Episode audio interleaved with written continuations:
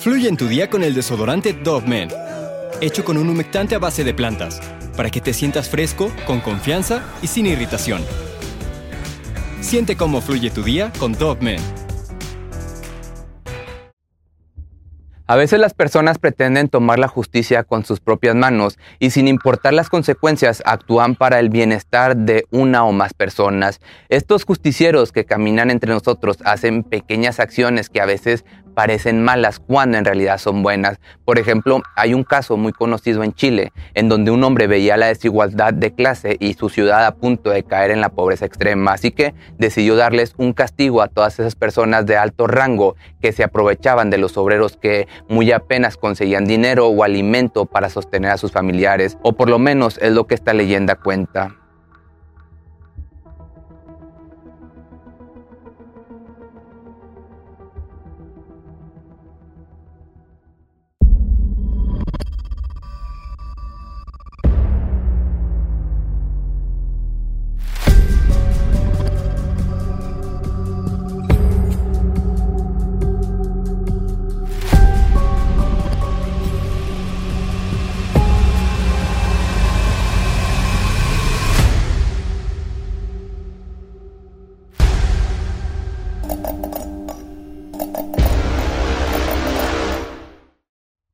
Hoy te vengo a contar de Miu Dubois, un hombre quien era descrito como una persona elegante, con un porte muy formal, a quienes todos lo respetaban por la seguridad que transmitía y por siempre caminar con la cabeza en alto. Incluso en sus últimos días, frente al pelotón de fusilamiento, podía notarse su gran orgullo, pero nunca admitió sus crímenes, solo decía que nunca mataría a algún niño, alguna mujer o alguna persona inocente. Siempre de negro para escabullirse en la noche, portaba sus herramientas que utilizaba para atacar a sus víctimas.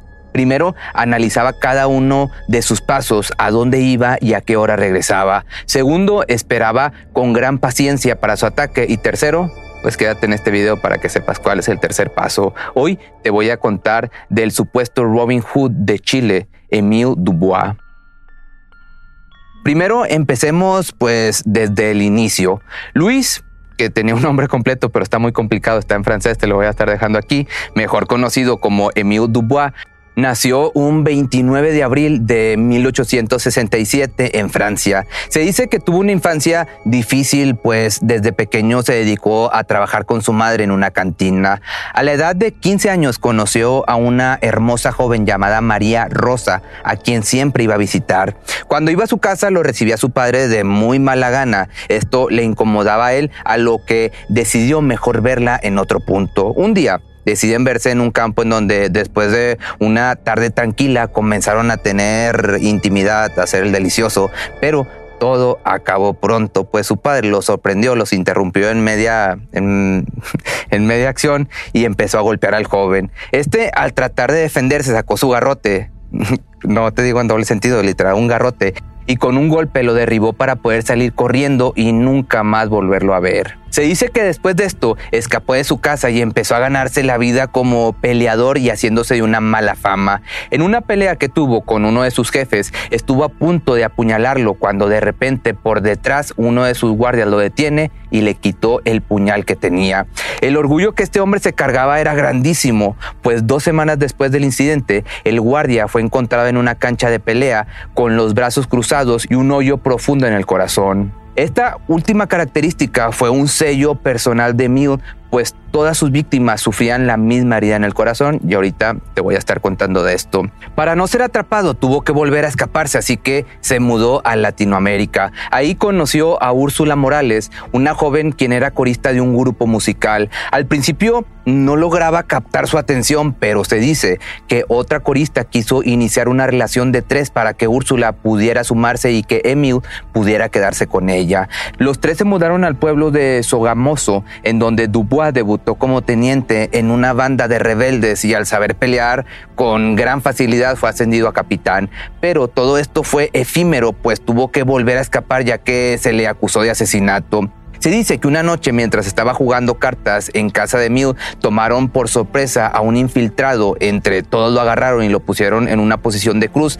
Y entre más extendían sus extremidades, la víctima gritaba con más desesperación hasta que por fin los hombres lo jalaron a tal punto de dejarlo sin extremidades. Y aquí fue en donde Mill llegó con su famosa estaca y justo en su corazón enterró el arma quitándole así la vida. Rápidamente se escapó y fue como llegó a Chile, tuvo que infiltrarse y cambiar de nombre. Él podía conseguir cualquier trabajo, pues se dice que tenía muchos talentos y esto los usaba para poder desempeñarse muy bien en la sociedad y aparte tener la posibilidad de codearse entre las clases altas y tener mayor oportunidad para salir de la pobreza. Había varios hombres que lo humillaban cuando se daban cuenta de lo que era realmente, pues solo era un obrero en una mina. Este hombre de igual manera tenía muchos apodos, los utilizaba para poder estar con las personas ricas y al ser muy buen actor le creían toda la faramaya que se aventaba. Esto lo hacía con la intención obviamente de medirle los pasos para así embaucarlos y robarles todo su dinero. Por eso te decía que, pues, el supuesto Robin Hood. El hecho de que era un obrero de clase baja le dio la oportunidad de entender mejor a los menos afortunados, pues al vivir en un barrio pobre en donde la mayoría de los vecinos eran analfabetas, se dio cuenta de la gran desigualdad en la que se encontraba el país. El contexto de la situación de este país era que el gobierno solo se fijaba en las personas de alta sociedad, mientras que los pobres muy apenas sobrevivían, pues nadie, ni siquiera a los políticos les importaba lo que estas personas estaban viviendo. Digamos, lo clásico en los países de Latinoamérica, no sé en otros, pero aquí o bueno, digamos en México, esto es muy común. Es así como la motivación para cometer los robos se intensificó más en la cabeza de Mule. Al darse cuenta de que sus planes de atracos no daban resultados, decidió irse por una idea más arriesgada. Uno de sus primeros movimientos fue hacerse amigo de Ernesto Lafontaine, un hombre conocido por ser muy rico, pues poseía un local comercial en Santiago de Chile. Un día, mientras este Ernesto estaba terminando unos papeleos, Emil se escabulló en su oficina. Tenía una gran agilidad para poder pasar desapercibido, pues cuando su víctima estaba a punto de irse, el asesino salió de entre las sombras y lo tomó por sorpresa golpeándolo en la cabeza. Lo estampó contra su escritorio varias veces. El contador trató de defenderse, pero Mill sacó su daga y lo golpeó directamente en la oreja, rompiéndole el cráneo. Quiso estar seguro de que él ya había fallecido, así que le enterró nuevamente el arma, pero ahora directamente en el corazón. Rápidamente empezó a esculcar en todos los cajones y así fue como se encontró un reloj de oro, las llaves de la caja fuerte y dinero en efectivo. Salió corriendo del lugar y al día siguiente, cuando todos estaban enterados de este suceso, salió de su casa para ir directamente con la viuda y darle el pésame. Después de esto, empezó a planear con más precaución sus movimientos. Hizo una lista de todos los empresarios ricos de la ciudad, desde médicos, abogados, corredores y comerciantes. Conocía a todas estas personas, pues su carisma y su porte atractivo los convencía de que él también era de la alta sociedad y los invitaba a todas sus fiestas. Su siguiente víctima era un comerciante llamado Reinaldo Tillmans, quien tenía un negocio en Calle Blanco. Emil lo había analizado desde semanas antes, sabía los horarios de entrada y de salida, quién iba a su local y cuántos eran en su familia. Un 4 de septiembre decide entonces que por fin es el momento, así que sale de entre las sombras y con un movimiento rápido lo golpea en la cabeza. Con su arma habitual empieza a apuñalarlo para así quitarle la vida enterrándole la daga en el corazón. Cuando va en busca del dinero se da cuenta de que en realidad son pues solo sobras, pues se dice que unas horas antes su hija había llegado para llevarse todas las ganancias y ponerlo en un mejor lugar. Esto pues evidentemente enfureció a Mill por lo que decide ser mucho más cauteloso de lo que era antes.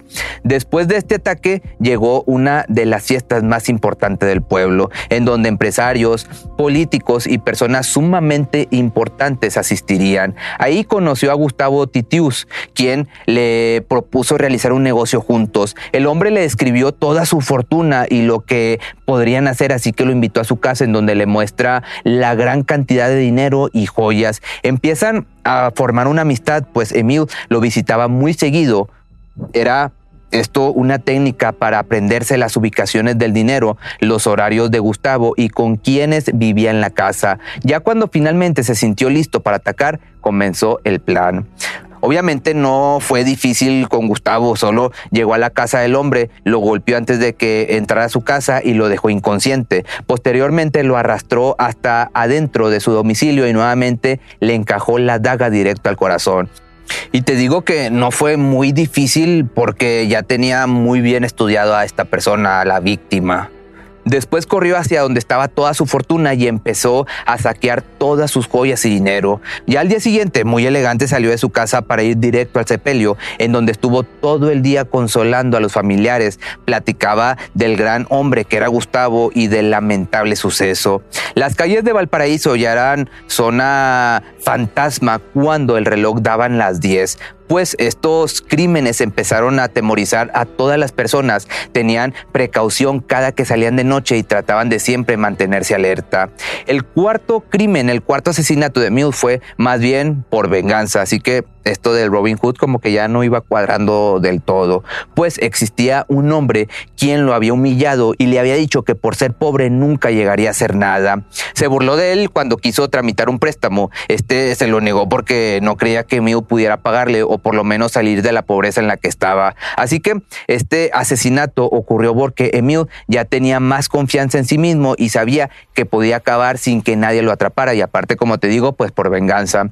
Lo estuvo esperando por toda la tarde se encargó de hacer que toda su calle estuviera en completa oscuridad rompiendo todos los faroles. Cuando Isidoro Chay estuvo a punto de llegar a su casa, Emil empezó a atacarlo. Ya no era por fortuna o por justicia en sus ojos, solo se podía ver el odio, el rencor, la venganza por la humillación. Así que la ira lo cegó y comenzó a golpearlo.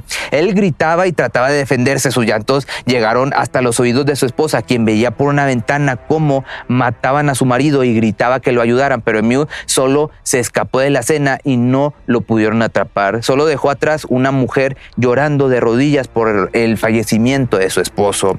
Después de este suceso, se dirigió ahora con Julio Dupres, con quien tuvo una situación similar a la de Isidoro pues nuevamente hizo este atraco por venganza y no por justicia, ya que Julio lo había también humillado corriéndolo de su local en una ocasión que Mild estaba muy necesitado y le pedía dinero. Su modo de operación fue diferente, pues primero intentó asustarlo enviándole diferentes cartas de amenaza. Una de ellas decía esto.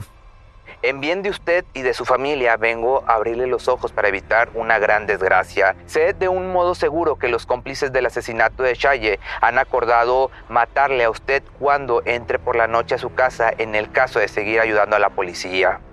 Esto solamente fue para asustarlo y realmente lo logró, pues Julio no salía sin su revólver, ya no quería hablar con desconocidos y hasta desconfiaba de su propia familia.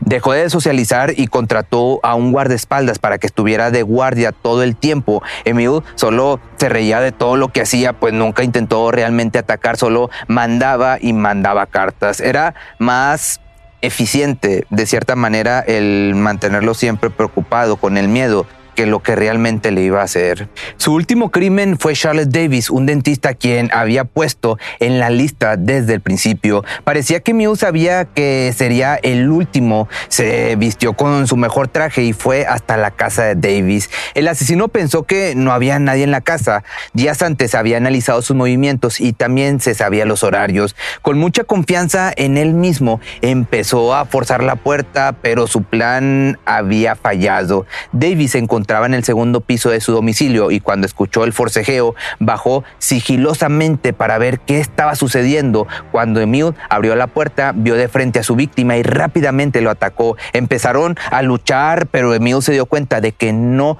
podría con él, así que decidió mejor salir corriendo de ahí. Mientras él corría detrás de él se encontraba su víctima tratando de alcanzarlo, pero cuando dio la vuelta en una calle, una multitud vio la situación, así que decidieron ayudar y rodearon a Emil. Davis declaró que lo atrapó abriendo su puerta, así que lo esposaron. Y antes de entrar a la patrulla, Emil solo dijo, no soy un delincuente, soy un caballero. Cuando estuvo encerrado, empezaron a investigar su casa y ahí se encontraron con las joyas, el dinero y hasta el reloj de su primera víctima. Emil seguía negando sus crímenes, incluso en la cárcel caminaba con la cabeza en alto y decía que era inocente. El porte y la seguridad, ese nunca se perdía. Dos meses antes de enjuiciarlo, ocurre uno de los terremotos más terribles en Chile. Las casas, edificios y hasta la prisión se derrumban por completo. Hay muchísimas muertos y heridos, los presos salen corriendo, pero este sujeto se quedó quieto diciendo que los culpables corrían y los inocentes no se movían. No sé si era demasiado la seguridad o el cinismo, pues yo me iría por la segunda. Cuando todo empezó a estabilizarse, Emile Dubois fue llamado para recibir su sentencia de muerte. Él camina con la cabeza en alto, incluso dándoles órdenes a los del pelotón para que estuvieran atentos a sus últimas palabras. Pidió un cigarro y les dijo que no era necesario que le vendaran los ojos. Él estaba listo para ver su propia muerte. Mientras se encontraba enfrente de lo que sería su última vista, ordenó a los militares que tuvieran precisión en sus disparos y sus últimas palabras fueron, apunten bien al corazón. Finalmente recibió cuatro disparos y quedó tendido en el suelo, y así fueron sus últimos momentos. Aún se discute la cuestión de si realmente era un justiciero o un asesino y hasta hay teorías de que también pudo ser un agente secreto de Francia. Hoy en día las personas van hasta su tumba, le llevan flores y ofrendas a cambio de favores. Prácticamente es un santo quien se dice ha hecho muchos milagros a los chilenos y si tú eres de allá, pues estaría chido que me dijeras qué opinas de este sujeto, si es un Robin Hood o si en realidad es un criminal, un asesino. Pero si te gustó este video, recuerda que me puedes encontrar en Instagram, en Facebook, en Spotify, en Twitter, en... ¿qué me faltó? En TikTok y pues hasta el momento ya quizás en un... Ah, no, la infancia algo encuerado. Este, y pues sí, nos vemos en el siguiente misterio. Fluye en tu día con el desodorante Dove Men, hecho con un humectante a base de plantas para que te sientas fresco, con confianza y sin irritación. Siente cómo fluye tu día con Dove Cuando el tráfico te sube la presión, nada mejor que una buena canción. Cuando las noticias ocupen tu atención, enfócate en lo que te alegra el corazón. Y cuando te sientas mal, un buen médico te ayuda a sanar. Sabemos que mantener tu salud es tu prioridad, también es la nuestra en Kaiser Permanente, donde trabajamos juntos para cuidar de todo lo que tú eres. Kaiser Permanente, para todo lo que tú eres. Kaiser Foundation Health Plan of the Mid-Atlantic Stay Inc., 2101 East Jefferson Street, Rockville, Maryland 20852.